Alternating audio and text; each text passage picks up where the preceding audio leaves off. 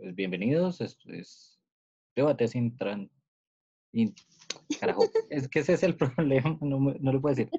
Hola, esto es Viernes de Debate sin Trascender. De la maleta reflexiva. Eh, esta vez vamos a hablar sobre un tema que hace poco fue viral, pero pues como que la gente lo olvidó y esta semana precisamente volvió a revivir el tema y es sobre el mezcal de tus nalguitas eran mías. Fue conocido o muy reconocido a partir de unas fotos que publicó Luisito Comunica. Sí, que en la foto se ve la parte, pues, como la cola de la novia de Luisito y una botella del tequila que se llama Tus nalguitas eran mías. Después de eso, eh, un par de días después, con el problema que se armó, Luisito se disculpó públicamente, que, que le estaba cometiendo un error, que eso no se hace, bla, bla, bla, bla. Y esta semana tuvo, ¿cómo se dice? Como una, no sé si decirlo como una parodia de la misma cosa, pero al revés. Sí, es, yo creo que sí es una parodia y, y se nota también la intención de, de parodiarlo porque cuando lees la descripción, en la, en la primera que subió, en la que estaba la novia, decía advertida estás y ahora en la que subió decía advertido estoy. Entonces sí, o sea, tal cual, es una parodia totalmente. ¿Tú, yo, yo qué opino? Yo opino que fue, es como, ¿para qué se disculpó? Y dijo que no, que estaba mal, que, no estaba bien, eh, ¿qué? Que sin saberlo estaba cayendo en un error, que no sé qué. Y luego lo, volvió a, lo vuelve a hacer al revés. Y lo que hablábamos que, que pone el numeral ni uno menos, como burlándose del numeral ni, un, ni una menos.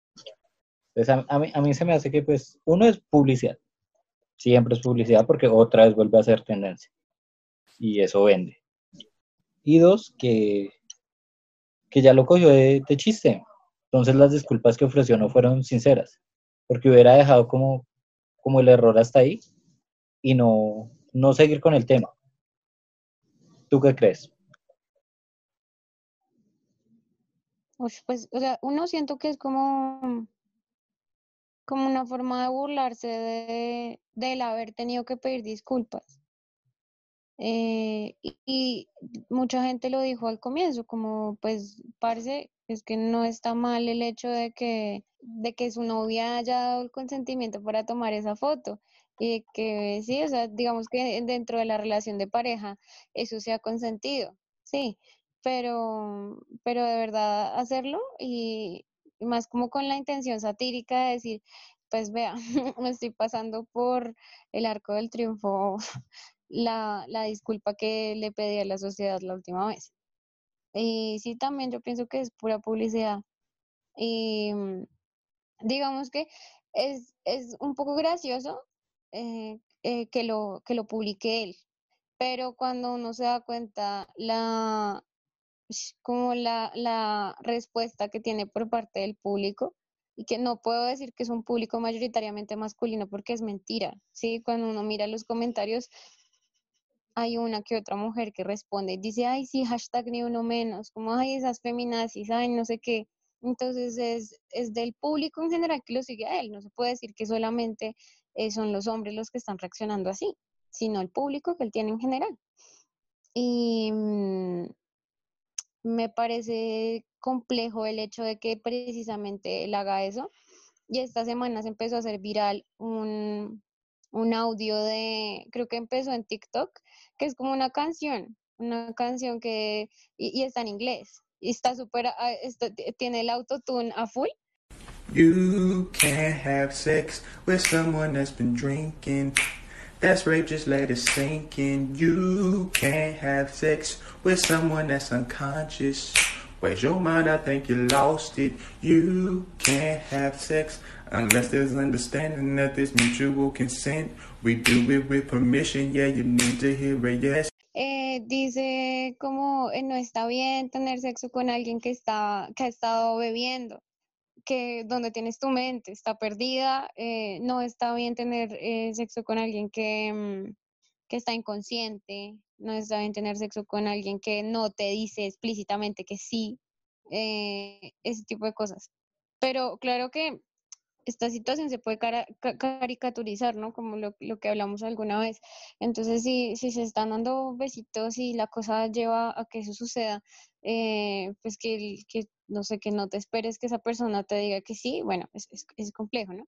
Pero digamos que lo que esa canción está intentando hacer es visibilizar que no está bien tener relaciones con alguien que ha estado tomando y que probablemente eh, al día siguiente se arrepienta y que esté totalmente inconsciente. En- Entonces sale esta canción, se vuelve viral y eh, ahora Luisito Comunica vuelve y hace otra, otro post en el que ahora es él el protagonista de, de esta cosificación, esta suerte de cosificación y entonces, ah, ya estoy advertido. Entonces, no sé si es una coincidencia, no sé si, no sé qué es.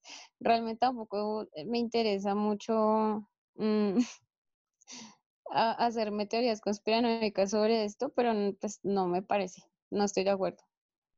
Yo creo que el tema es de, de volver a ser viral.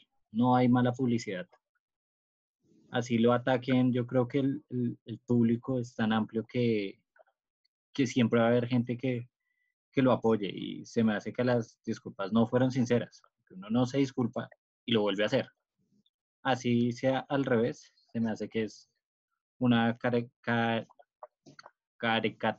caricaturización de lo que de un movimiento que es muy importante. Como dice, no se puede, como dice, con el, con el nivel de público que tiene, uno no puede, tiene una responsabilidad social.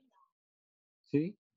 Y pues yo creo Sí. que en ese, en ese punto creo que crean unos, se crean unos temas que uno no puede tocar. Yo creo que va a haber un, un poco de censura porque así uno sea, uno sea una persona muy machista o, o que tenga alguna posición radical, tiene que, tiene que reflexionar antes de postear cualquier cosa, a menos de que lo haga por publicidad.